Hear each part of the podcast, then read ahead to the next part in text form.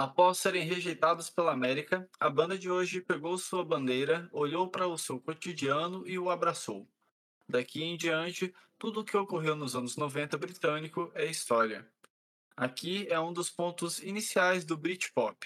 A história de contar como é a vida de um inglês vivendo sua vida com todos os questionamentos e acontecimentos da época. A vida moderna é uma bobagem.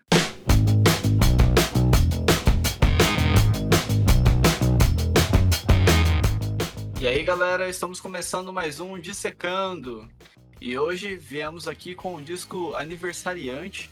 Hoje, Modern Life is Rubbish, do Blur, está completando 30 anos.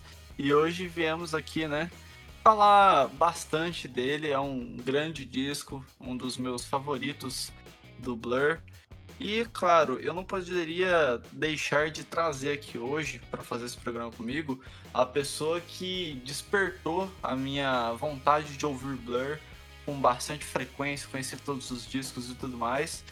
Estou falando do meu convidado de hoje que é o Victor. E aí, mano, como é que você tá?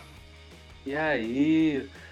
Cara, pô, é. Tô ótimo. Fala de um álbum que eu, que eu ouvia muito quando era um pouquinho mais moleque, assim. É, tive minha época lá, período de 2015, que eu me amarrava em, em. É, não sei até, até que ponto que a gente. Que, que tu vai lançar isso aqui, mas é.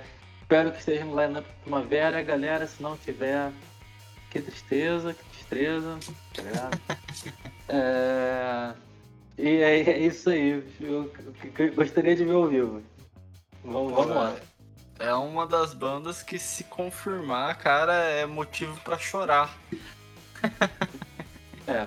Mas vamos esperar aí. Eu acho que provavelmente o line-up não vai ter saído ainda quando esse episódio for ao ar. Mas que todos os ouvintes saibam que se confirmar Blur no line-up do Primavera desse ano, vai ter dois caras que vão estar chorando. Na hora do anúncio do, do line-up, na hora da compra do ingresso, na hora que estiver na primavera. na hora que tocar Tender, assim, eu vou, eu vou, chorar que nem um moleque. Mas é outro álbum, outra história. Isso mesmo. E, gente, antes da gente começar, a gente vai passar aqui alguns recados básicos que é se você puder, entre aí no seu Spotify ou na sua plataforma de áudio, dê nota máxima ao Noisecast. Isso ajuda na nossa divulgação para pessoas que ainda não conhecem o podcast.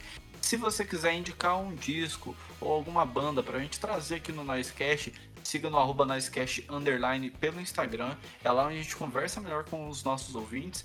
Além, é claro, de sempre estar tá falando de novidades da música e lançamentos da música. Inclusive é até legal, né, que hoje eu tô aqui com a pessoa que me ajuda a sempre atualizar toda semana os melhores lançamentos do mundo da música, né? Que é o Victor.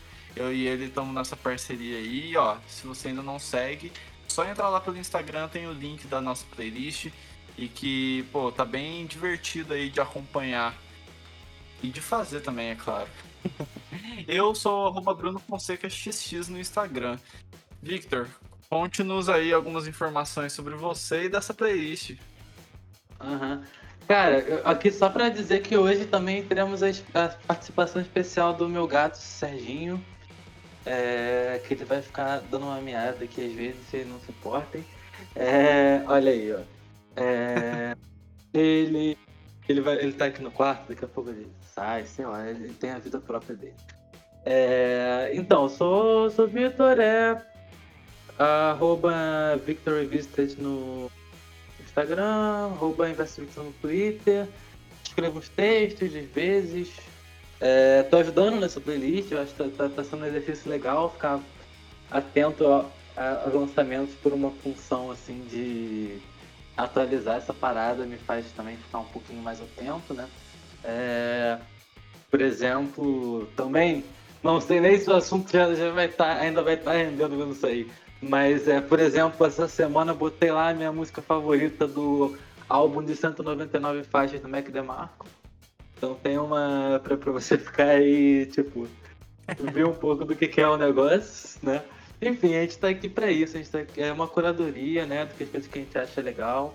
É, tem coisa que também que lança que eu não que eu ouço, penso botar no foto, É, enfim, a gente tá. Eu, eu, pelo menos, eu eu não sei dizer pelo Bruno, mas eu tô, tô tentando fazer essa playlist como se fosse uma curadoria, né? Que é legal.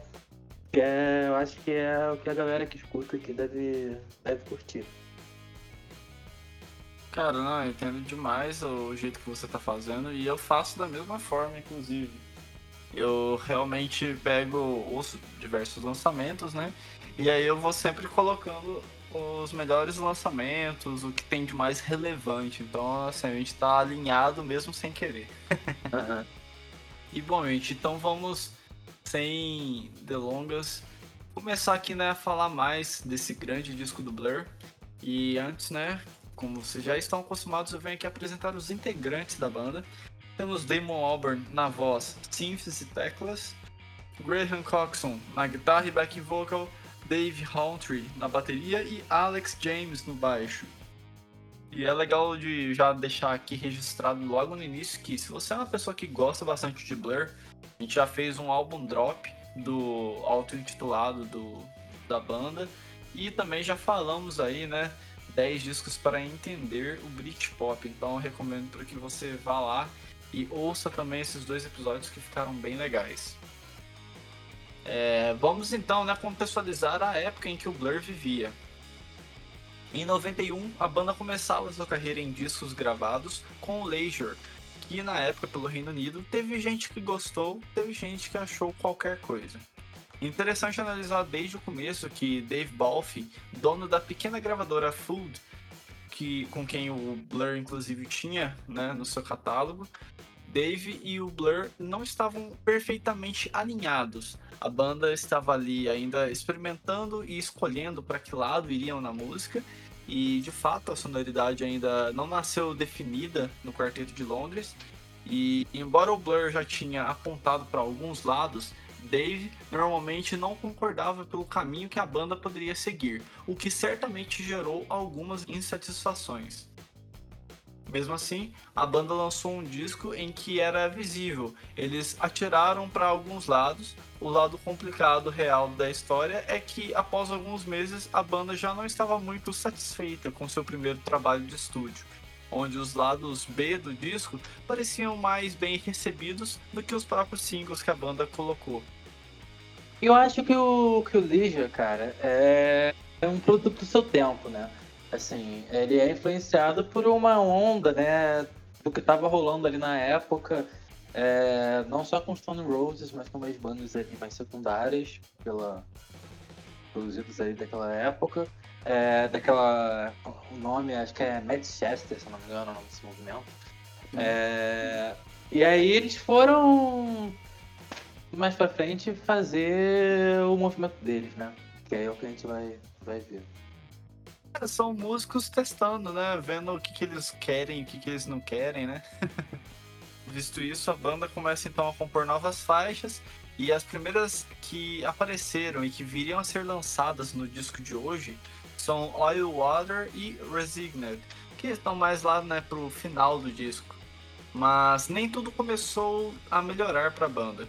Em 92, a banda descobre que o seu management administrou mal as finanças da banda, ocasionando em uma demissão dele, né? E com isso, Chris Morrison é chamado para a banda e consegue equalizar novamente, ao menos para ficar no 0 a 0. A banda tava realmente, né, numa situação meio de que assim, vendendo a, o almoço para comprar a janta, sabe? Estavam numa situação bem complicada mesmo, né, fazendo maturo e tudo mais. A gente país. que sabe como é que é. A gente que sabe como é que é. a gente sabe melhor do que gostaria. E a banda seguiu nesse início de 92, né, compondo suas novas faixas e entra então no estúdio com eles o John Smith.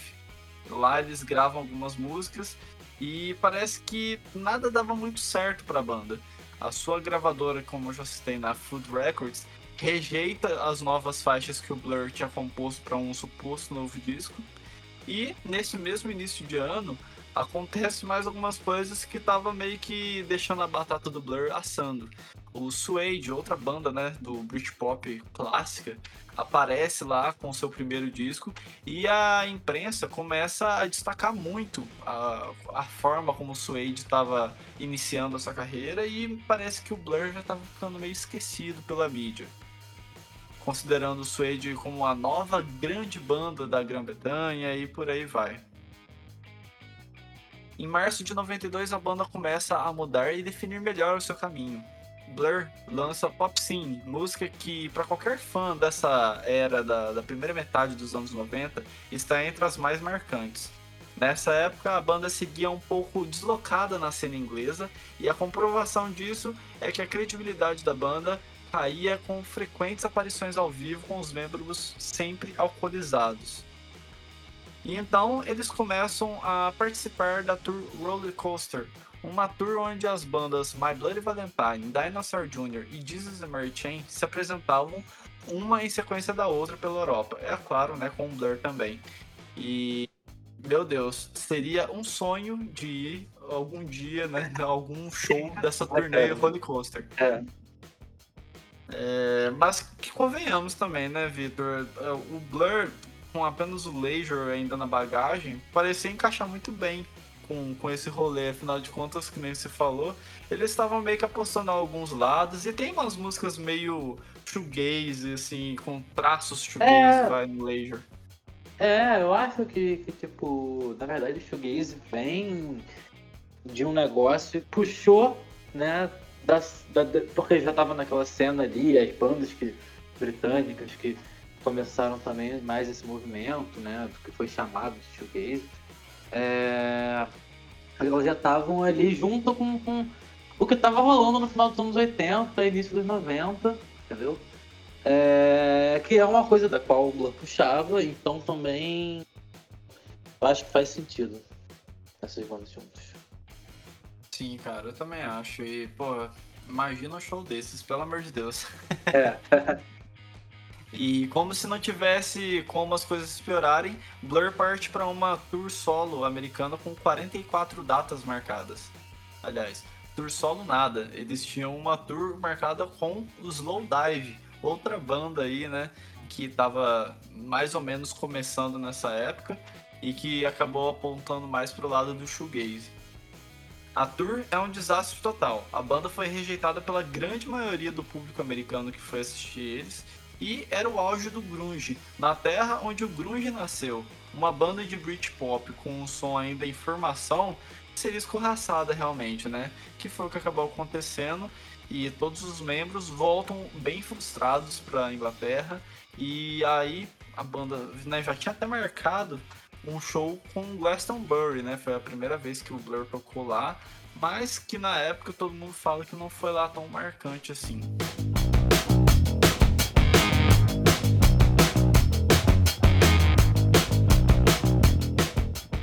A banda ia de mal a pior e as frequentes comparações com bandas da época, Suede, por exemplo, estava ocupando a terceira posição nas paradas.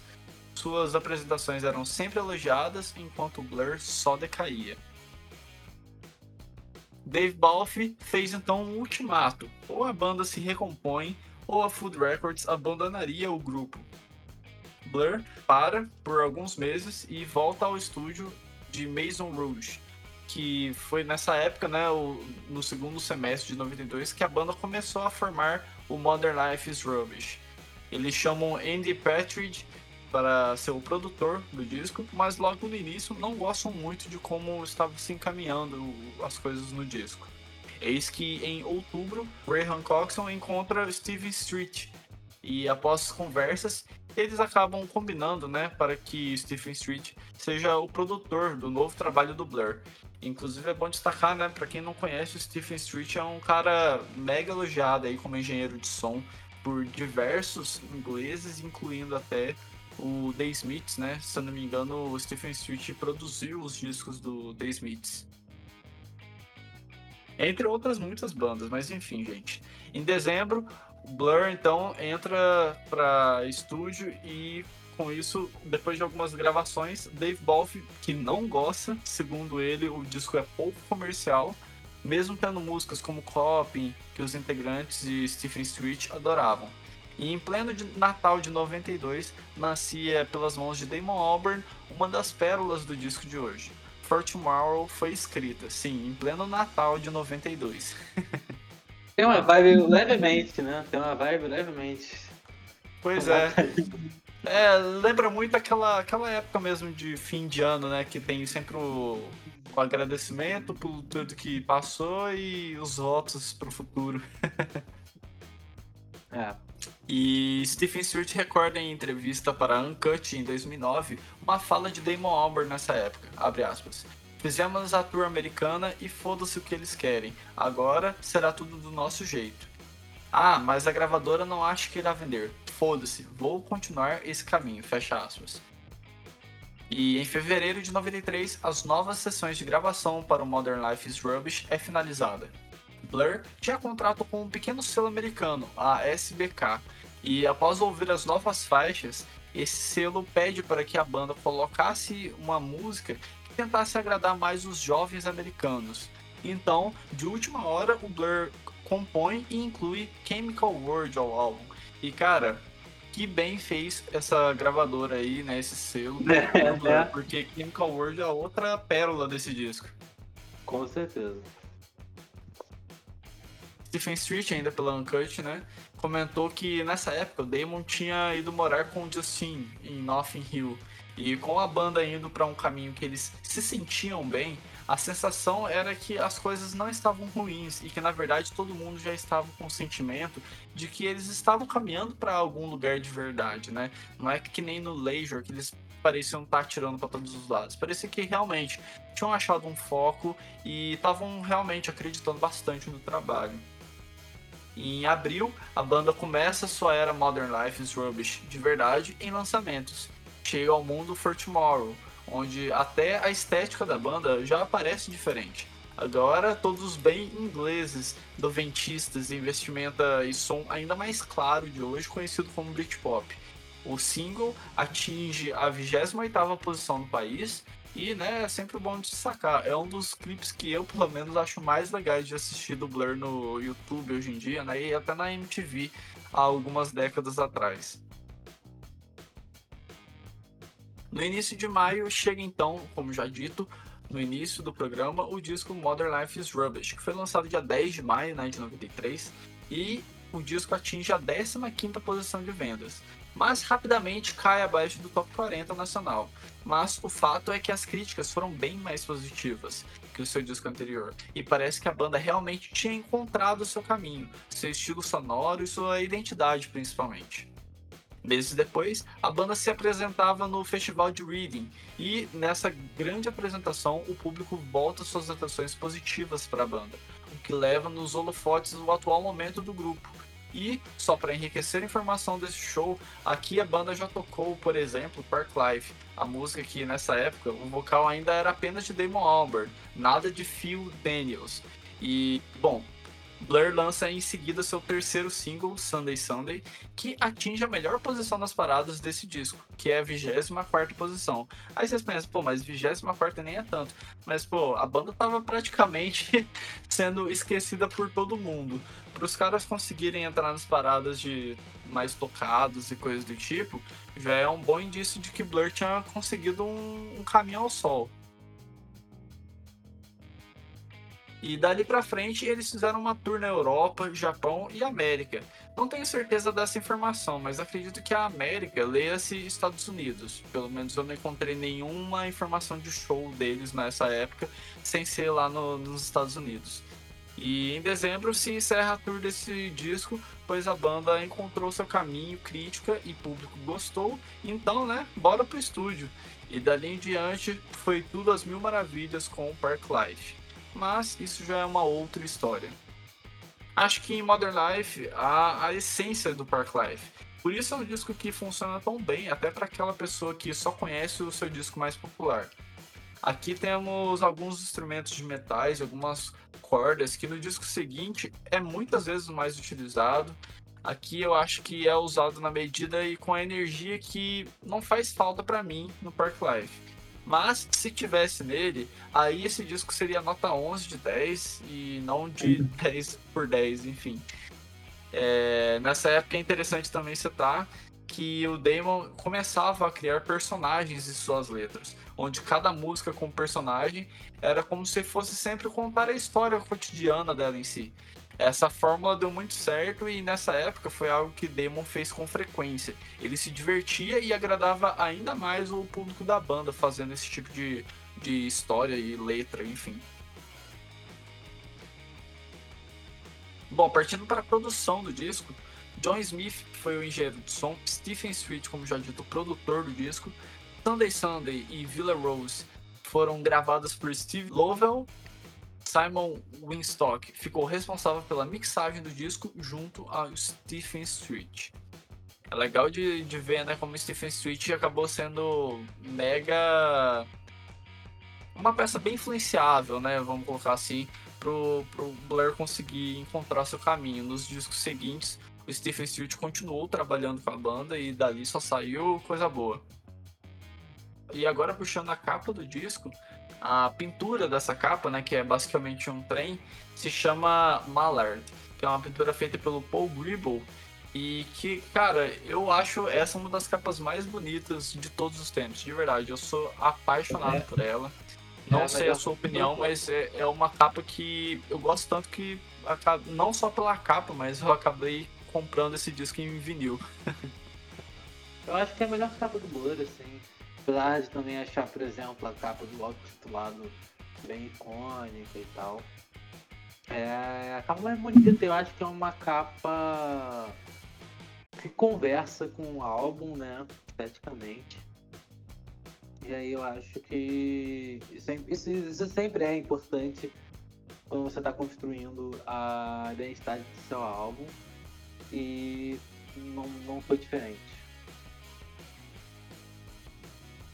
Então, cara, eu concordo demais. E assim, é legal também, né, de, de se trazer que a contracapa, né, a pintura dos integrantes que tem nela é basicamente eles estão sentados no metrô, né? E foi feita pelo Paul Stephen. E eu acho muito legal como essa essa contracapa meio que combina com a capa do disco, né? E é bem legal também de se trazer que a vestimenta deles e tal tá bem aquela coisa bem londrina, bem inglês mesmo, assim.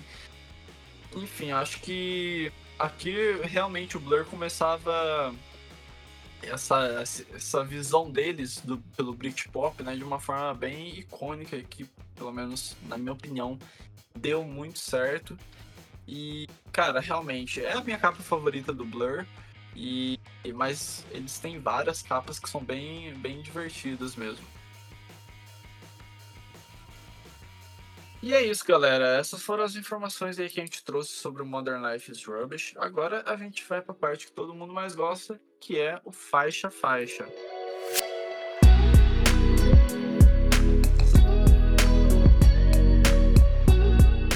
Começando pela faixa de número 1, um, For Tomorrow. A 20th century boy. É, essa música foi eleita pela revista Time Out a 15 melhor música de Londres, além de estar na lista da Mojo do tema 50 melhores músicas de todos os tempos. Então aí você já vê a importância que essa música acaba tendo, não só pro Blur, né, mas até pra Inglaterra em si. E é a porta de entrada ao, ao Britpop para mim. É uma nova era na música britânica e que acho que For Tomorrow realmente nos apresenta muito bem essa, esse estilo sonoro que tem várias vertentes diferentes dentro dele, mas acho que com o Blur é a mais, pelo menos mais me chamou a atenção positivamente. Eu acho que é, é, tipo uma também uma das melhores aberturas dele, apesar, apesar de tipo, ter muitas aberturas de álbum muito legais, mas eu acho que em questão de introdução mesmo, sabe? É... Eu acho que é uma música que conversa muito bem com o resto do, do álbum e que faz, tipo, uma das melhores versões do que eles estavam tentando fazer ali, sabe? É... E é assim, é, é fantástico. Tipo, eu não não conseguiria pensar aqui uma, uma abertura melhor no, no, nesse gênero, assim. É nesse nível. É, cara, nesse nível. É lógico, né? Assim, pensando até 93, porque né, aí a gente chega no próximo disco, que é o Park Life, vai falar o quê, né? Só o hino. Não, é, é, é, é, Eu vou te falar, Girls and Boys aponta pra mim pra uma parada que é, é, é assim. Tipo, claro, é um hino, é Britpop ali, mas eu acho que em questão de representar o álbum, sabe? De estar tá tão encaixadinho com o conceito da parada, é, eu acho que o que Tomorrow faz mais jus, entendeu?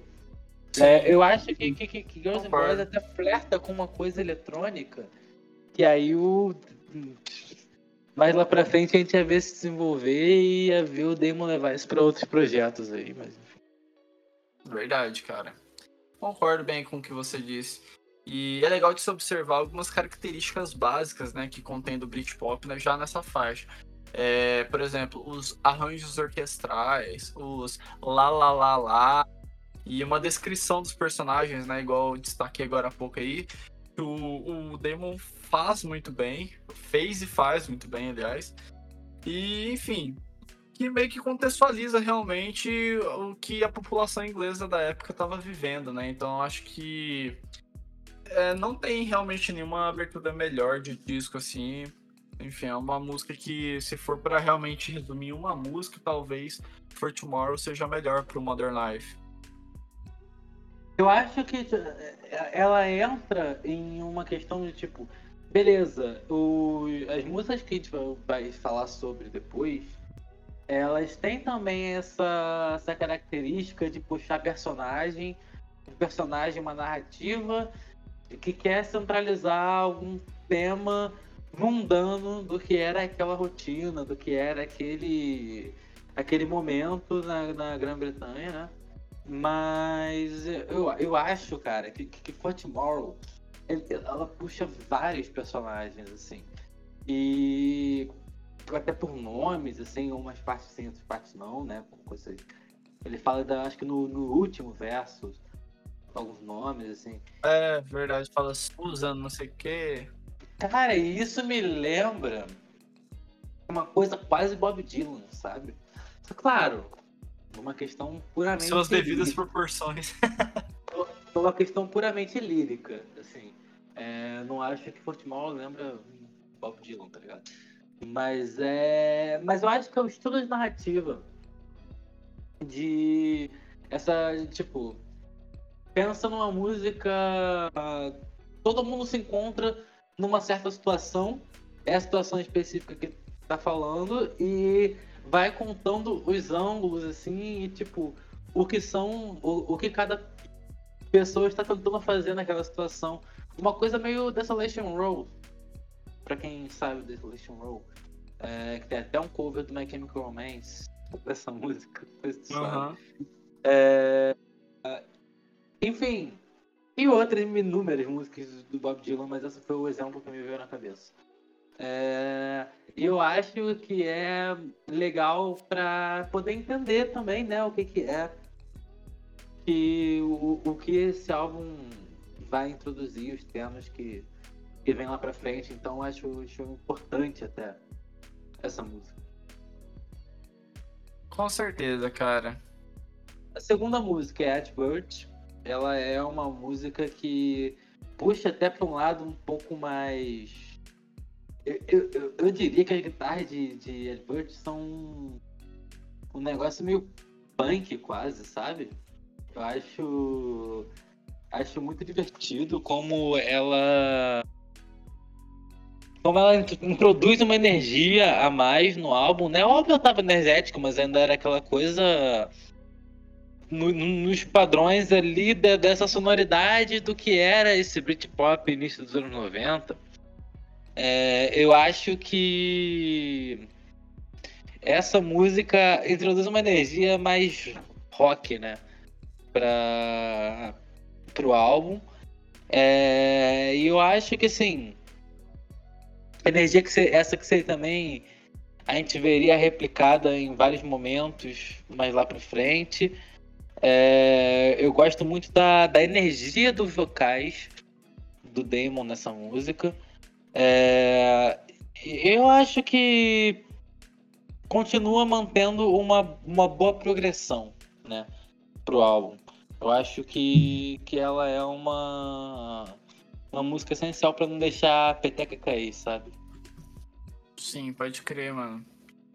Então, esse, esse riffzinho, né, na guitarra logo no início, cara, me pega demais. O timbre dele é muito bom.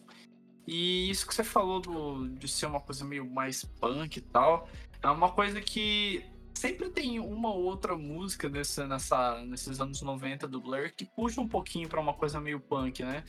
E é. eu acho legal, você tem, tem algumas músicas assim. É, então, é, aí, tipo, é, tem até outras músicas, tipo Bank Holiday do, do Park Life, que eu lembro também é bem punkzinha. Enfim, o Blur passeia nesses momentos, assim, às vezes. e, assim, cara, o refrão dessa música, para mim, não dá. É um dos que eu acho mais cantaroláveis, assim, da carreira do Blur. Eu adoro demais. E o tema da letra aqui nessa música é o mesmo abordado na For Tomorrow. É meio que um grito de pessoas entediadas pela vida cotidiana, sem perspectiva e tal. Que é uma coisa que a população jovem inglesa naquela época estava passando. E isso certamente, assim como a faixa anterior, caiu como uma luva nas mãos das pessoas que acabavam ouvindo o Blur, principalmente nessas duas faixas. Eu acho que é, ela puxa pra uma coisa tipo. Fala no próprio refrão, né? Que é. Cara, a gente vive trabalhando, fazendo nossas coisas, esperando pelo feriado, tá ligado? É... esperando pelo. Porra, olha só, esse mês tem, tem, tem dois feriadões. Ah! Aí você vive a porra da semana inteira esperando por esse momento, entendeu? Que você que você tipo alivia sua mente. É... A gente precisa de um alívio. E, e, enfim, esse tipo de descrição, eu acho que uma característica muito importante desse disco mesmo é que cada música fala de um personagem, ela entra em algumas coisas assim, mas eu acho que mais do que isso, cada música representa um aspecto do que é essa rotina urbana, sabe? Porque eu acho que, assim, na real, são temas que, quando você olha, eles são atuais ainda, sabe?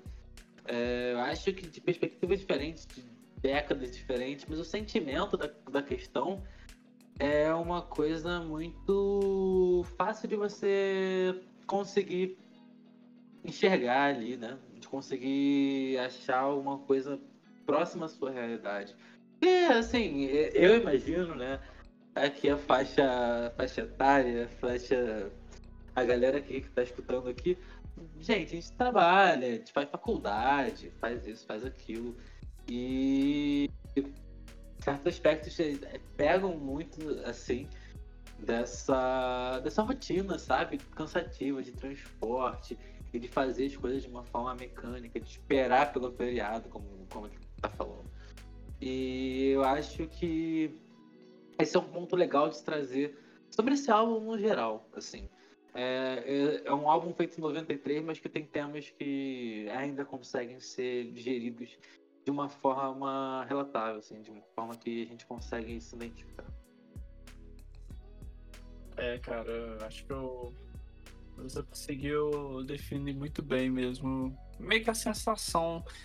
E é, é interessante, né, cara, como é que hoje em dia, meio que, sei lá, não é que saiu de moda, mas o pessoal não ouve tanto beat pop, né?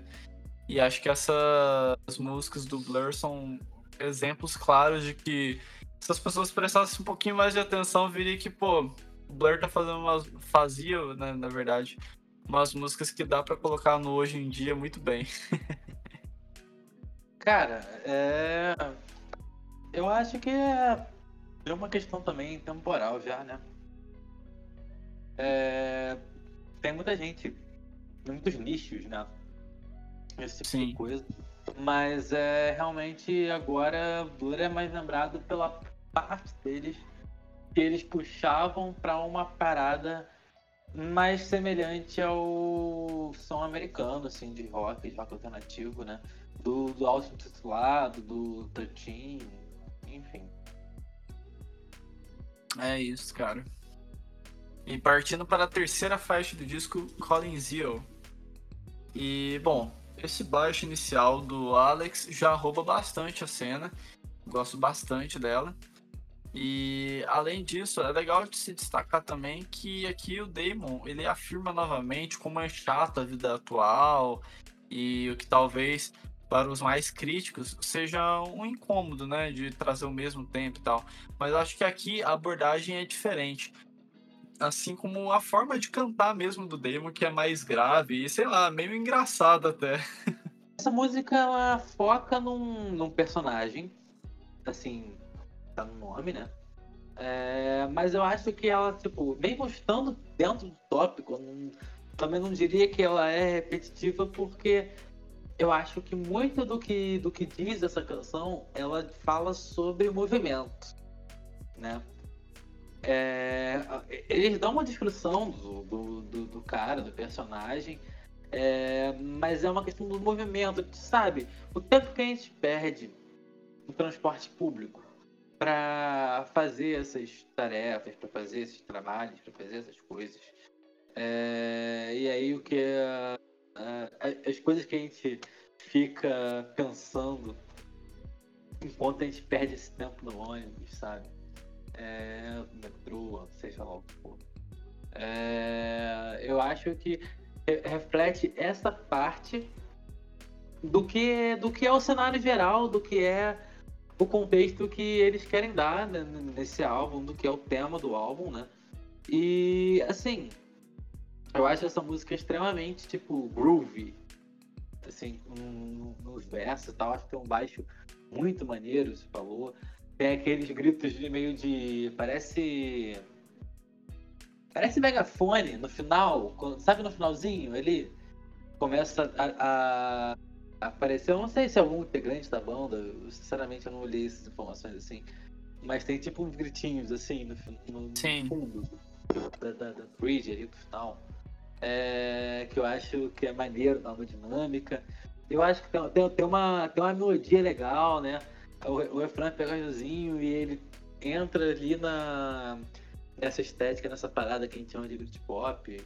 Enfim, eu acho que é que é uma das canções essenciais desse álbum e que pega um aspecto legal pra falar. Com certeza, cara. É, e assim, acho que a, a, a, guitarra do Graham Coxon aqui também acho que marca um pouquinho, né, cara? Eu acho que tem pedaços da ali que se destaca também e acho bem legal. A quarta faixa é Pressure on Julian. E eu acho que essa faixa também ela dá essa esse pretexto de que talvez ele está falando de uma de uma pessoa dando uma um, algum tipo de contexto na vida de um outro personagem. Eu acho essa música tipo mais uma questão de storytelling mesmo de dar cenários de certas coisas do que exatamente lá uma, uma canção atrativa. É, porque, tipo, eu acho os versos dela legal. Assim, é uma coisa meio gingada, um baixo maneiríssimo. Baixo nessa, nesse álbum, no geral, dá um show. Mas eu acho o refrão muito fraco. Não sei. Acho que, que, que tem seus prós e seus contras, sabe? Sim, cara. É, para mim, o que realmente se destaca nessa música é o Graham Coxon que essa guitarra aí dele, bem distorcida, cara, é meio diferente mesmo, sabe? E essa música me remete muito a algo noventista. Eu não sei dizer exatamente o porquê, acho que isso acontece por conta dessa guitarra distorcida e com a cozinha bem pesada, né? Igual você destacou, e o baixo, a bateria com aquela pressão sonora, enfim. Mas para mim é uma faixa meio filler mesmo, sabe? Que na sequência do disco sendo tocado, até que passa de boa para mim, consigo curtir o momento. Mas ela realmente, assim, comparado às faixas que vieram até agora e as que vão vir, ela meio que passa um pouco batida. Vamos agora partindo para a quinta faixa desse disco, né? Star Shaped. E essa é outra faixa que eu amo demais traz aquela característica bem marcante do Britpop para mim, né? Que é aquelas.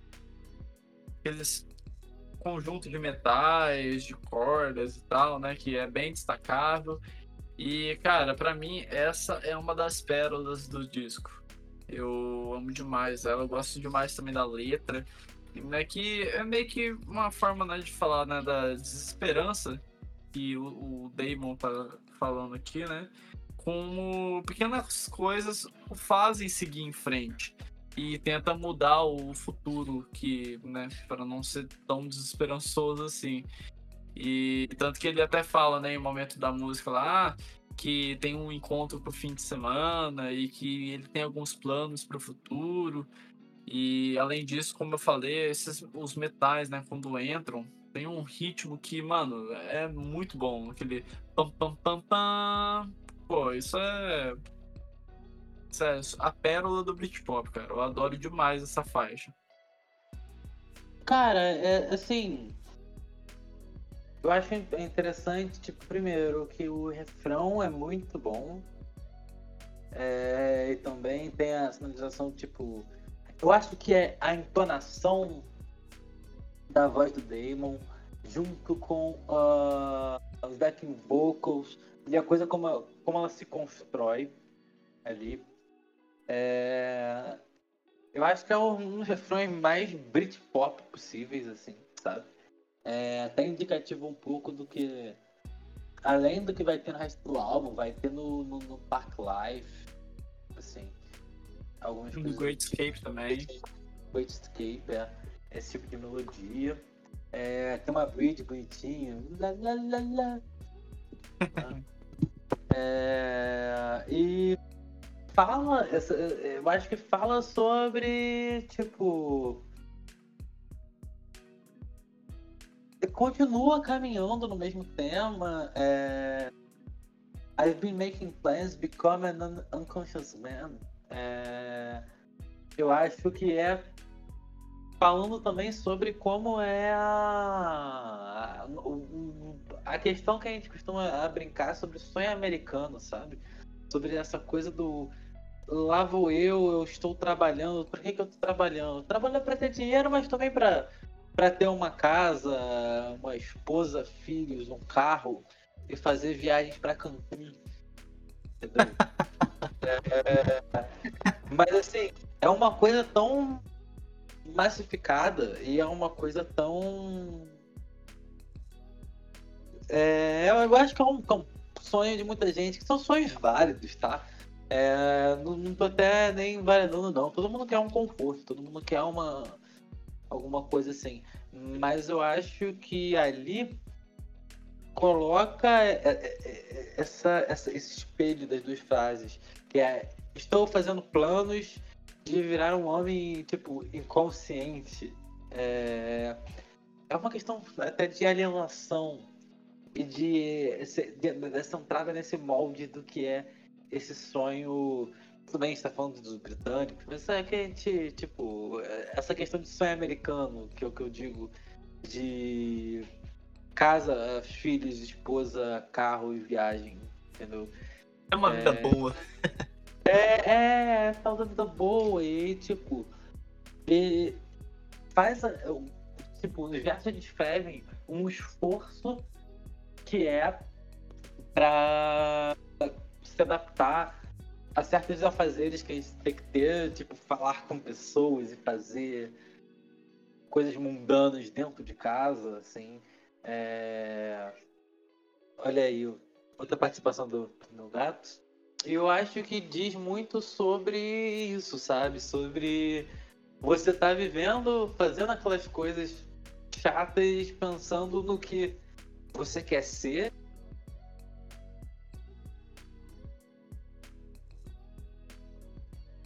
na sequência do disco a gente tem Blue Jeans, que é uma música tipo mais balada, né? Assim, mais lenta.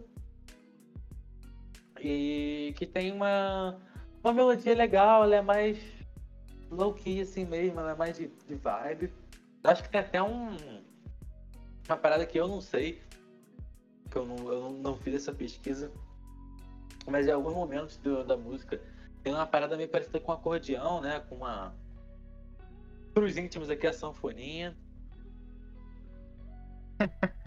que ajuda aí nesse clima. Assim, acho que é uma, uma parada para respirar ali. Talvez eu tivesse posicionado um pouco mais pra frente, assim. É, porque depois de, tipo, vida das músicas do início, aí vem a Preston Julian, que é um pouco mais, eu acho, assim, também, meio pra. Apesar de, de, de ter uma certa velocidade, ela é meio. um pouquinho mais lenta, né? Até no do refrão. Vem Starship, que é mais agitada, e aí vem essa de novo. Eu acho que talvez eu botaria ela um pouco mais pra frente. Mas ela tem uma melodia muito bonita, sim, um refrão legal. É, e assim, fala sobre tipo. Acho que é uma questão de insatisfação, né? Assim, sobre a. sobre o estado que as coisas estão. Ela fala sobre. Em, em, eu acho que em algum nível é, uma certa esperança de uma pessoa falando para sua, sua pessoa amada ou para alguma pessoa que você ama, assim, no geral, de não só um relacionamento amoroso meio. Cara, então, você basicamente falou tudo que eu tinha meio que em mente para comentar de Blue Jeans. É, eu acho que assim, é uma, é uma, música que, assim como Pressure on Julia, meio que assim, eu curto o momento, sabe? Não está entre as minhas favoritas e tal. Mas é aquela faixa que eu deixo se tocando porque é gostosinha mesmo. E realmente, é, igual você falou, fala um pouco, né, de como é ficar com a, com a pessoa que você ama e tal. Mas é aquele modo meio desesperançoso que a população inglesa da época estava bastante. É uma coisa meio agridoce, né, cara? Eu, eu acho, quase. Bom, a próxima faixa do disco, agora a sétima. Chegamos à metade do disco com outra bomba, Chemical World. Eu acho bem original a, a, crítica ao governo e coisas do tipo nessa música. É uma crítica meio cabisbaixa, né? Vamos colocar assim, desesperançosa e tal, com o atual momento de vida. É bom lembrar, né, como eu falei já, que a economia da Inglaterra já era bem complicada e principalmente para as pessoas que né, era de classe média, aliás, de classe média baixa. E além disso, aqui eu acho que o instrumental se sobressai demais, cara. Eu adoro a guitarra do Graham aqui.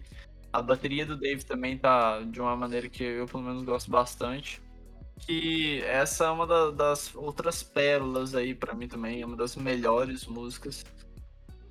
E assim, a, a, forma que o Demon canta sempre achei marcante em qualquer era dele, né? E, inclusive fora do Blur também. Mas essa música aqui é uma daquelas que brilha, cara. Sei lá, quando você ouve assim, nossa, cara, pra quem é fã do Blur sabe o que eu tô falando. Só de dar play você já começa a sorrir do prazer que é ouvir o, o Demon e a banda em si umas músicas tão fantásticas igual a essa. Cara, eu acho que é tipo assim, melodia, guitarras assim, mais bonita do álbum. É... é ela tem uma coisa, cara, ela tem uma, uma, uma pegada tão particular da década que ela tava, né? É, eu acho que. É, é, é, eu, eu quero dizer isso de uma forma quase nostálgica, mesmo que eu não tenha exatamente vivido aquilo, mas eu tipo, escutei há muito tempo atrás, eu escutava tipo, bastante esse álbum. E eu. Aquelas guitarras me lembram. Tipo, me, me, são as, é a música que me transporta pra época, sabe? Em que Nossa. eu estava mais fissurado assim no Blur. Eu acho que ela tem uma. Uma vibe, assim, acho que ela tem uma. Uma ideia de puxar uma coisa para um lado mais nostálgico, entendeu?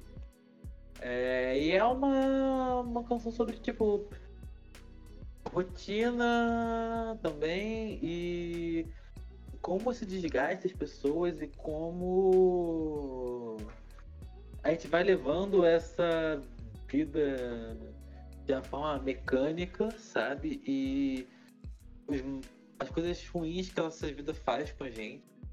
Não sei se é, tipo, se é exatamente disso que está falando, mas na minha interpretação, e o que é interessante, porque mesmo que eles sejam muito, como a gente falou, descritivas, ainda tem muita parte que é assim aberta à interpretação.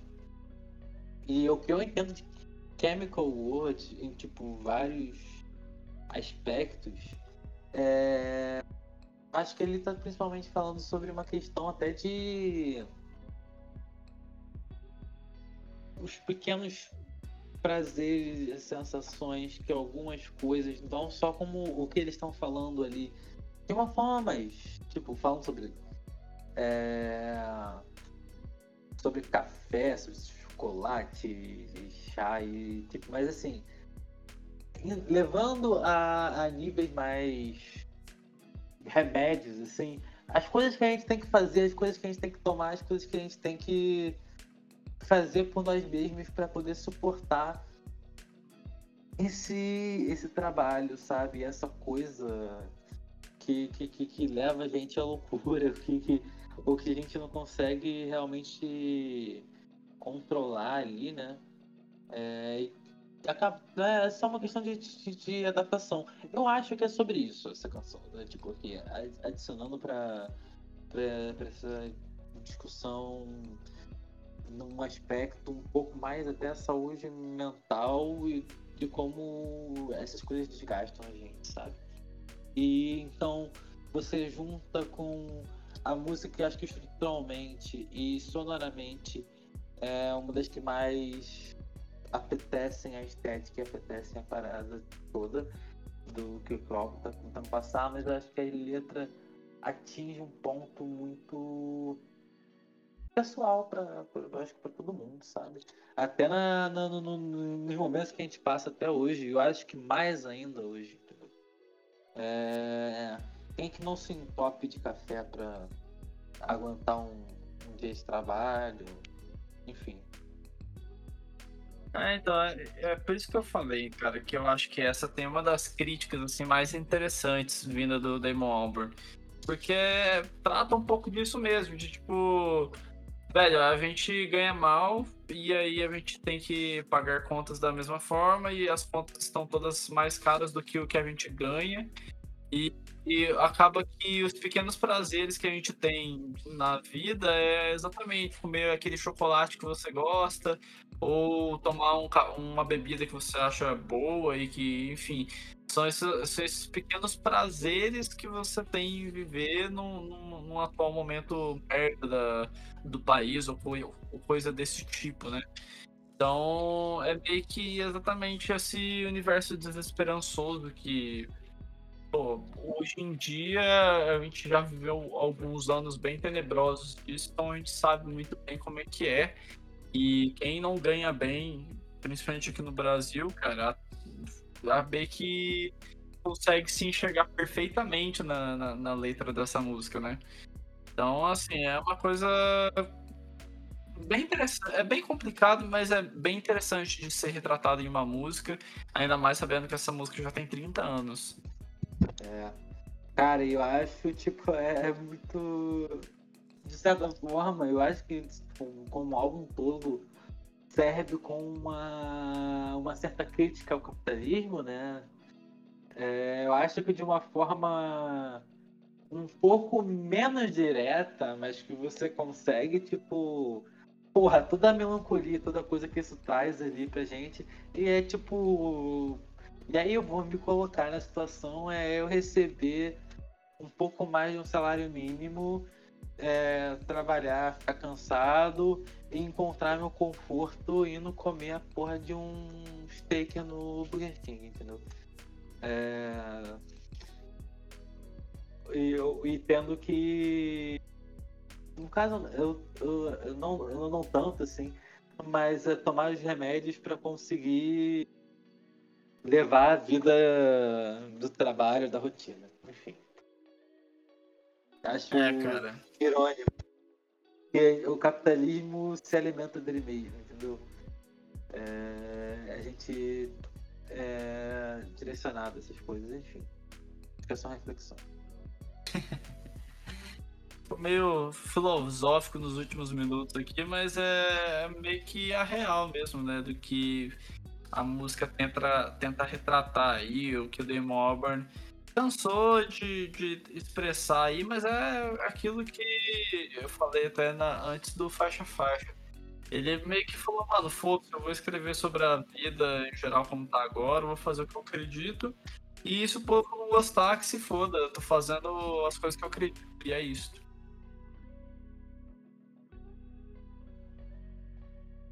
E não menos importante, eu queria trazer aqui, né, a Intermission, que, né, tem gente que considera uma outra faixa, né, pós Chemical World, tem gente que considera uma parte a mais, né, de Chemical World, que é basicamente um pouco mais de dois minutos, onde o Blur, né, basicamente faz um instrumental que, cara, eu acho espetacular, é bem apaixonante essa Jane aí que começa bem devagar, né, com um piano aí tocado pelo Damon Albarn e que aí vai aumentando a sua velocidade, vai entrando guitarra, baixo, bateria e até um momento que assim, sei lá, depois de uns 30 segundos a velocidade está tão alta que já começa a virar um,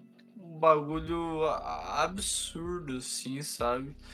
Um noise mesmo feito pela banda e que tentam acelerar ao máximo possível essa faixa. E aí depois chega um pedaço que eles acabam diminuindo a velocidade e encerram a música enfim, é uma, uma faixa que. Uma faixa ou subfaixa acompanhamento de Chemical World que deixa realmente esse momento ainda mais especial na metade do disco e eu não poderia deixar de pelo menos citar aqui um pouquinho dela e enfim grande faixa Chemical World Intermission. A oitava faixa é Sunday Sunday. E ela. Bom, é um, um título sugestivo. Sobre o que. É, eu acho. A gente está, inclusive, gravando isso aqui num domingo, né, Bruno? Dia e... perfeito. É, é, e eu acho que fala do, do, do, de como a gente é, aproveita esse dia, do sentimento que ele, que, que ele passa.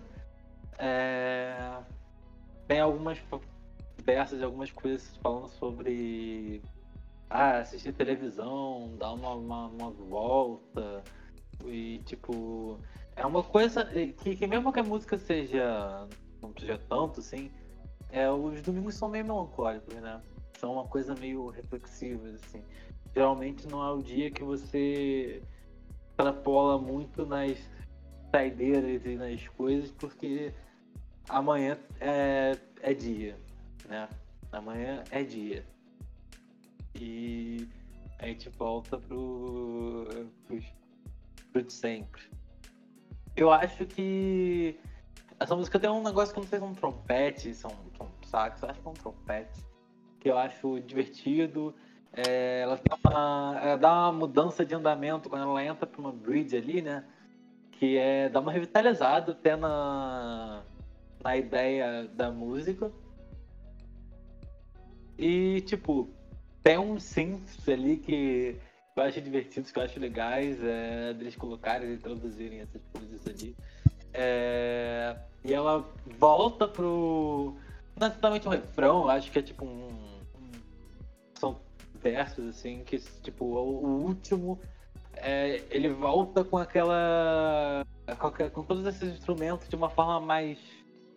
É, poderosos, assim, sabe? De uma, de uma forma mais grandiosa, eu diria.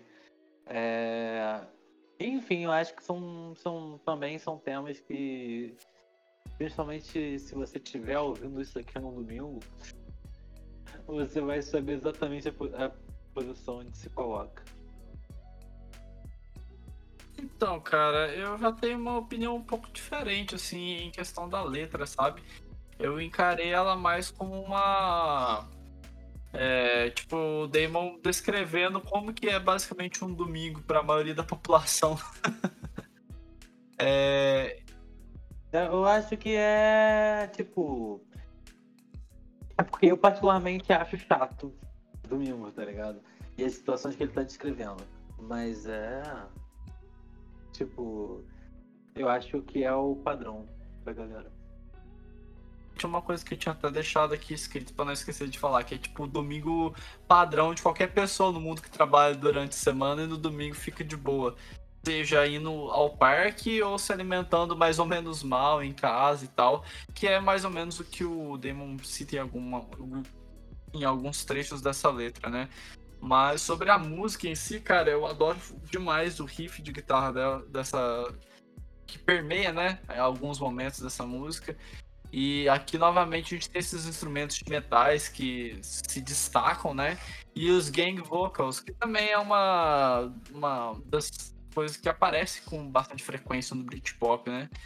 E, cara, a Sunday Sunday pra mim é, é exatamente tipo Britpop. Aí, tipo, quando eu tô com muita vontade de ouvir as mais Britpop do Blur, é uma que eu sempre coloco, porque pra mim é outra daquelas meio que classicona de se escutar. de qualquer forma, sobre Sunday Sunday, cara, eu realmente acho uma excelente música e enfim, é isso. Puxando agora a nona faixa do disco, Oil Water. E essa música sempre me lembra muito a vibe do primeiro disco do Blur. Com certa evolução e tal, mas né, os maiores destaques para mim Tom instrumental aqui. A linha de baixo do Alex é sensacional. Os pratos do Dave com quase que a música inteira e uma base, né, feita pelo Graham, meio que em looping quase, que é bem pegajosa assim. Eu acho que é, é legal o caminho dessa música, né, que nos leva assim do, do, do meio para frente com uma uma forma meio barulhenta que o Blur entra, e é por isso que isso me lembra um pouco a vibe do Leisure, o Leisure tem alguns momentos assim que eles simplesmente começam a só fazer uma jam muito louca ali no meio da música e é isso. Cara, tipo, é uma das coisas que eu ia destacar também. Eu acho que você falou grande parte do que eu ia falar. É, guitarra me lembra alguma coisa do primeiro álbum, assim. A bateria eu acho até meio jazzy, sabe? Uma coisa meio. Usa muitos pratos ali, como você falou. É... Os vocais do Damon, nas partes ali, tem um efeito vocal que até me lembra o que ele ia fazer no Gorillaz e é, vão para essa vibe, ela dá uma ela dá uma baixada assim no clima. E backing vocals é a ponte, dá conjunto com a ponte, né? Aquela guitarra dando uma brincada ali no meio de, de, dessa, dessa ponte. É, eu acho que é a parte mais legal dessa, dessa, dessa música. E aí ela, é, eu acho que ela, que, ela, que ela é interessante, que ela se estrutura de uma forma divertida. É, então, é que, é que nem algumas outras músicas que eu já falei aqui, né, nesse disco. É, aquelas músicas que a vibezinha é gostosa e tal, não é um dos grandes destaques do disco, mas serve para se divertir um pouquinho ali, passa de boa. E décimo, a gente vai falar da, da Miss America que é, eu acho ela uma coisa bem mais etérea, assim, tem uma intenção de, de, de experimentar, né, com, uma, com a sonoridade ali que tá que eles estão propondo, que eu já acho que é uma coisa que ficaria mais em evidência em algumas faixas de coisas que vão fazendo mais para frente. Sim, é... E, tipo, tem uma. Tem, tem, tem umas partes, cara, tem uma, uma, uma guitarrinha, uma coisa melancólica ali que me lembra quase um Mac DeMarco mais lá pra frente, estava um Mac DeMarco mais cedo. É, é uma. É, é, é, assim, é, é, é uma das mais baladas, mais, mais melancólicas. Eu diria que a produção, o mix ali do vocal nessa música, isso é uma coisa que eu, eu sendo chato. é, não me agrada muito. Acho que não, não, não encaixa muito exatamente ali. Mas é. Enfim, no geral é isso. Tipo, acho que ela dá um sinal do que fariam também, sabe? Então, cara, é, curiosamente, não, eu, eu trago aqui informações e curiosidades. curiosamente, é, em uma entrevista de 2001, o Alex, baixista, né, diz que essa é a música favorita dele, da, pelo Blur. E eu fico, mano, sério, não consigo entender, porque assim, para quem escutou inclusive o álbum Drop do Blur, que eu fiz aqui, eu deixei claro, eu gosto bastante da, das experimentações que inclusive acontecem em maior frequência naquele disco, mas Cara, em Miss America, sério, é uma das músicas que eu acho mais chata do Blur, cara. Eu não consigo gostar dela. É uma daquelas que eu fico, mano, que desperdício. Eles podiam ter só deixado essa música de fora do disco. Que acho que eu deixaria o disco meio que com uma. Vamos colocar um, um nível um pouco acima para mim. É, é, também não passa muita questão, não. Passa batidaça. e assim, ela é meio longa, né? Tem 5 minutos e meio, então assim. É meio complicado. Eu sou, eu tenho uma uma questão meio séria aí com, com Miss América.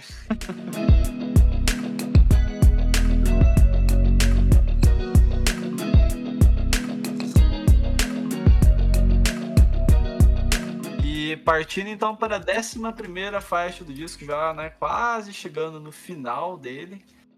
Vamos aqui com Villa Rosie. E, cara, essa é uma música que, assim, ela começa pesadona, né? E eu acho isso interessante, que a gente tava passando por música, por uma música meio calminha demais e tal. E aí do nada entra essas paredes de guitarra que o Graham Coxon coloca. E, cara, aqui já volta bastante aquele blur convencional do, do Modern Life. Vem aqueles gang back vocals, né? Que o Graham Coxon ajuda o Damon Albarn. E eu acho legal a forma que o Damon Albarn canta aqui. Meio que aquele, aquele jeito meio caricato, até, de certa forma, que ele, que ele tenta retratar a. Ah, sei lá, a Inglaterra em geral, né? A população em si. E eu, pelo menos eu acho que essa música aqui ela funciona muito bem, principalmente quando chega no refrão, sabe? Tem um refrãozinho que eu acho bem bonitinho, assim, e fica na cabeça. Cara, eu. Tipo. Eu acho que ela é uma. Assim. Bem crit pop mesmo, né? É uma das outras que assim, são bem representativas dessa, dessa sonoridade que a gente tá falando. É, eu acho interessante e legal porque porque como eu interpreto ela é que ela fala da, de uma da, da, forma como a gente encara entretenimento no, no sentido de ó o gato aí é, ponto, tipo, de ir para lugares, é, e ir para, tipo, os pubs, como eles chamam, né? É, e, tipo, a, a, as coisas como a gente faz. É como se a gente estava falando antes sobre Sunday Sunday, né? Domingo. Eu sinto que é meio como essa fosse uma descrição do sábado, sabe? é, é, e ela é tipo, tem uma. Tem, tem uma. Como você disse, aquela coisa da, da parede, tem uma guitarra, uma virada de guitarra no meio ainda que é muito maneira. É, tem uma dinâmica legal. Não é um grande, grande destaque para mim, mas é, mas é uma música divertida também. Sim, cara, eu gosto bastante dessa faixa. Acho que, né, depois de uma música que, para mim, Bruno, é, deixa o disco meio que, porra, velho, será que colocaram uma música tão ruim assim? A Villa Rose meio que. Não, volta aqui que ainda, o disco ainda tem mais o que te dizer, né? Vamos colocar assim. Então isso acaba ajudando a eu curtir de novo, né? O disco. Enfim, é uma boa faixa. Décima segunda é Coping.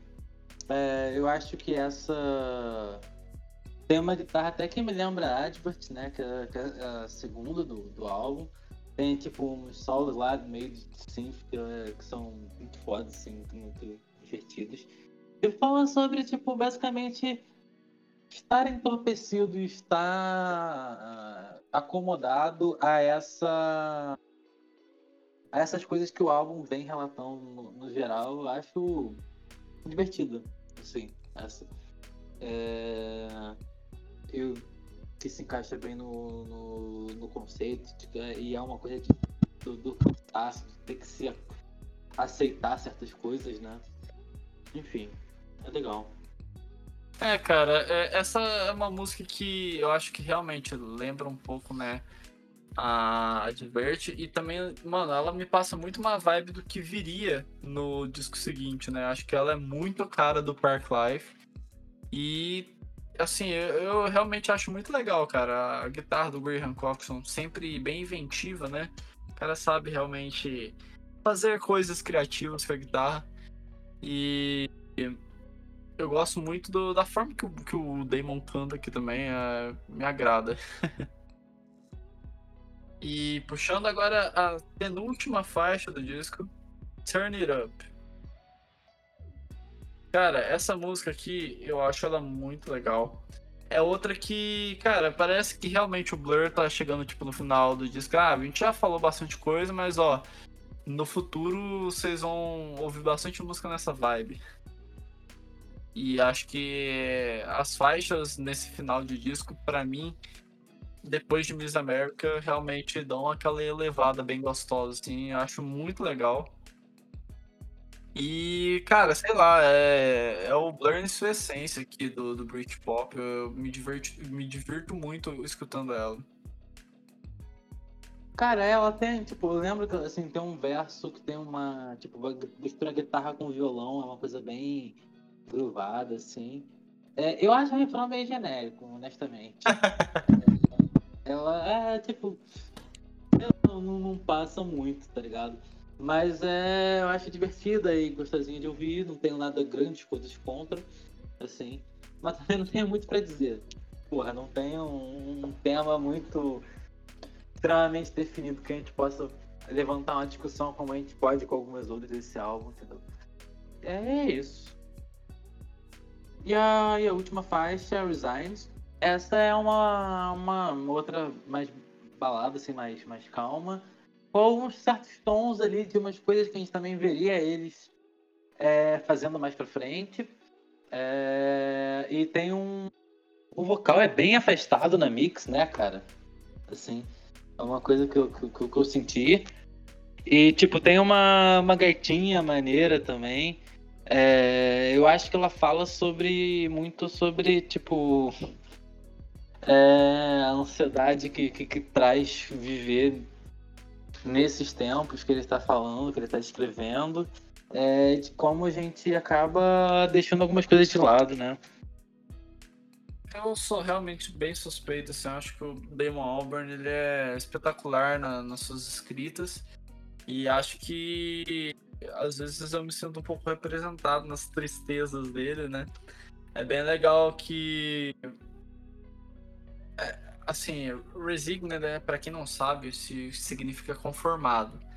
E basicamente, sabe quando a pessoa tá tipo, ah, velho, já sei que eu não vou ter tudo que eu quero, eu quero muita coisa e isso me frustra. Mas de qualquer forma, eu tenho uma pessoa aqui que eu, que eu gosto, que eu amo e tal. E por mais que às vezes eu fale algumas merdas, ele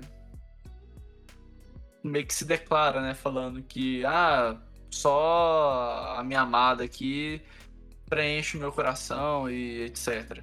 Então, assim, é uma música meio tristinha, meio balada e tal, e eu, pelo menos, gosto bastante dessa, dessa música. É, eu acho que, como eu disse, puxa, né, pra, essa, pra essas coisas que eles fariam no futuro, e eu acho que é uma das coisas mais interessantes ali do que eles estavam experimentando em questão de sonoridade. Certamente, cara. E assim, acabou de passar de uma música meio. Né, que tem aquela vibezinha clássica de novo, né? Da. Da. do Britpop em geral e tal. E acho que essa música aqui. Acho que dá uma vibe bem gostosinha mesmo. E aquela gaitinha que fica na parte instrumental também é uma coisa que eu acho muito boa e tal, né? Que pega, me pega mesmo. E aí no final meio que tem vários efeitos sonoros, né, acontecendo ali, instrumentais e tal. E é aquele, aquela música que realmente, mano, deve ter sido composta para encerrar o disco, porque é muito gostosinha. Enfim, acho que termina de uma forma bem gostosinha o disco. Sendo que no final dela, né, eles fazem uma.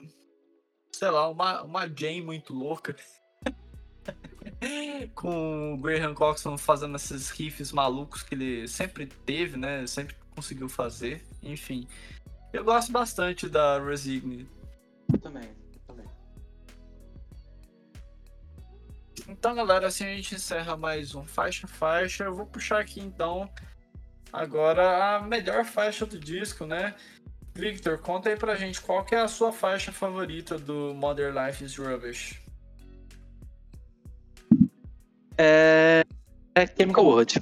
Tava reouvindo esse álbum recentemente, tentando lembrar, tipo, por que, que eu gostava tanto desse álbum. Eu lembrei de Chemical World e aí eu lembrei, porra, é, é essa, entendeu? Eu acho que tem uma melodia muito legal, ela é muito bem estruturada, ela é memorável, fala de um tema que me pega muito. Assim, então, tipo, não tem. Não tem nem outra opção para mim.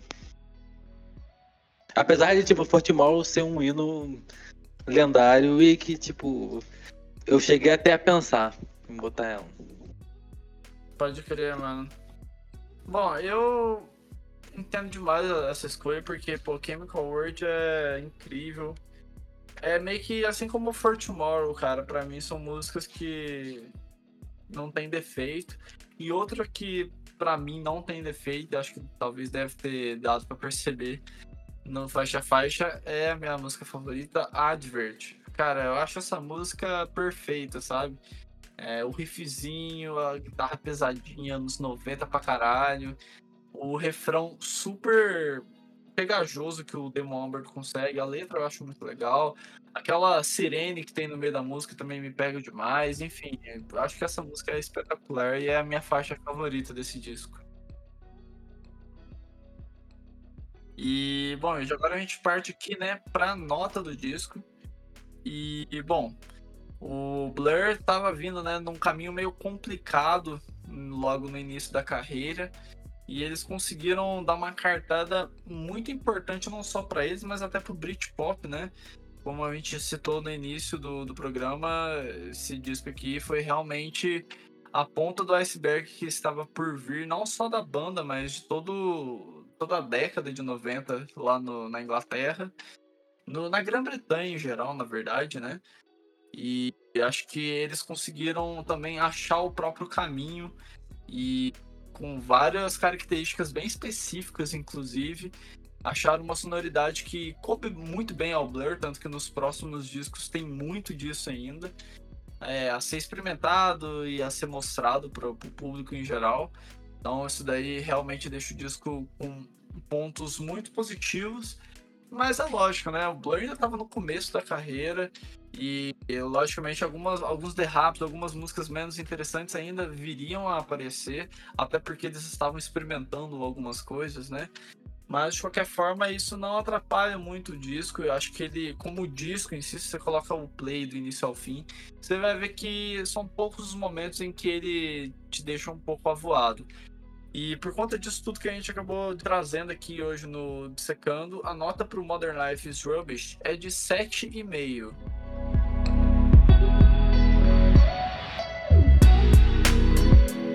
É isso. Valeu, Victor, aí, por participar desse Dissecando hoje aí. Logo, espero te ver de volta aí com algum disco pra gente dissecar novamente. E valeu, cara. Eu que agradeço. Pô, espaço aqui sempre para fazer a melhor coisa que a gente sabe fazer, que é falar de música. Aí é o trabalho e as coisas aí, a gente, a gente só leva. Isso aqui é o que a gente tem uma, uma paixão, né? A gente fica horas falando sobre uma coisa que, que a gente gosta. É isso, gente. Essa é a nossa forma de tentar fugir da monotonia que esse álbum descreve. Exatamente, Eu- um tchauzinho aqui também, galera. E é isso então, galera. A gente vem vai encerrando agora aqui mais um secando. Valeu por você que escutou até o final. Logo a gente volta aí com mais um programa aqui pelo Nicecast. Valeu, Victor, e fui! Valeu!